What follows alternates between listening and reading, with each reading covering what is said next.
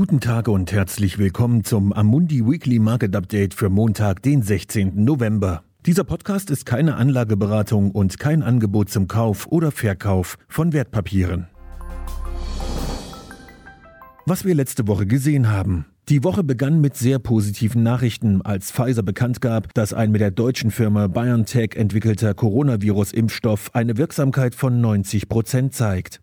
Die Nachricht löste eine starke Aktienrallye aus, vor allem in Sektoren wie der Reisebranche und anderen sozialen Aktivitäten, die von den Auswirkungen der Pandemie besonders betroffen sind. Der Dow Jones Industrial Average Index legt 4,1 Prozent zu und der S&P 500 stieg um 2,2 Prozent auf einen neuen Rekord. Da Geld aus den boomenden Technologieaktien abfloss, fiel der Nasdaq 100 Index um 1,3 Prozent.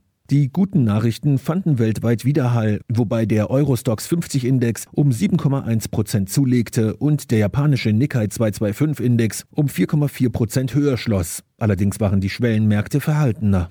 Trotz der zunehmend lautstarken Proteste von Donald Trump, er sei um eine zweite Amtszeit betrogen worden, tickt die Uhr in Richtung der Amtseinführung von Joe Biden als 46. US-Präsident am 20. Januar weiter.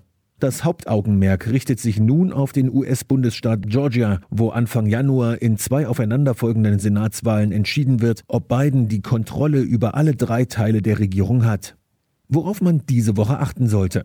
In einer Woche mit wenigen substanziellen Wirtschaftsdaten hat China ein Zeichen gesetzt mit einem Jahresanstieg der Industrieproduktion von 6,9 Prozent bis Oktober, der leicht über den Erwartungen lag. Die größten Einzelhändler in den USA werden in dieser Woche ebenfalls Quartalsergebnisse vorlegen. Dies sollte verdeutlichen, wer vom Onlinehandel profitiert hat und wer unter der zum Stillstand gekommenen wirtschaftlichen Aktivität in den Stadtzentren des Landes gelitten hat. Die US-Einzelhandelsumsätze und die Zahlen zum Baubeginn im Oktober werden ebenfalls ein Bild des wirtschaftlichen Zustands des Landes zeichnen, während die Auswirkungen des riesigen Konjunkturpakets vom Anfang dieses Jahres nachlassen.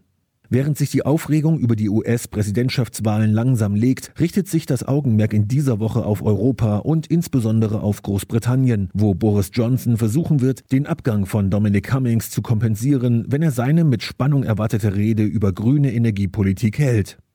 Die Brexit-Gespräche werden diesen Donnerstag in Brüssel per Videokonferenz wieder aufgenommen, wobei allgemein Einigkeit darüber besteht, dass dies der letzte Termin für die Besiegelung eines Entwurfs für ein Brexit-Handelsabkommen sein könnte.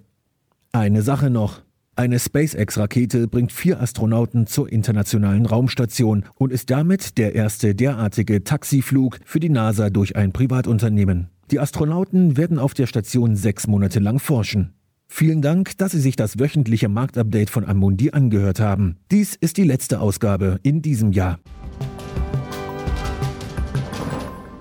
Dieses Material dient nur zu Informationszwecken, ist keine Empfehlung, Finanzanalyse oder Beratung und stellt keine Aufforderung, Einladung oder Angebot zum Kauf oder Verkauf von Wertpapieren und Dienstleistungen dar. Dieses Dokument wird von Amundi herausgegeben und sofern nicht anders angegeben, sind alle geäußerten Ansichten die von Amundi zum Zeitpunkt der Veröffentlichung. Diese Ansichten können jederzeit ohne vorherige Ankündigung aufgrund von Markt- und anderen Bedingungen geändert werden und es kann nicht zugesichert werden, dass Länder, Märkte oder Sektoren sich wie erwartet entwickeln werden.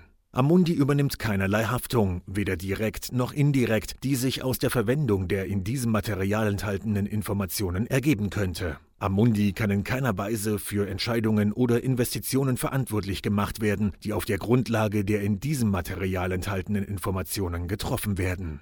Die Prospekte und Kundeninformationsdokumente für die von der Amundi-Gruppe angebotenen Fonds finden Sie auf der jeweiligen Website.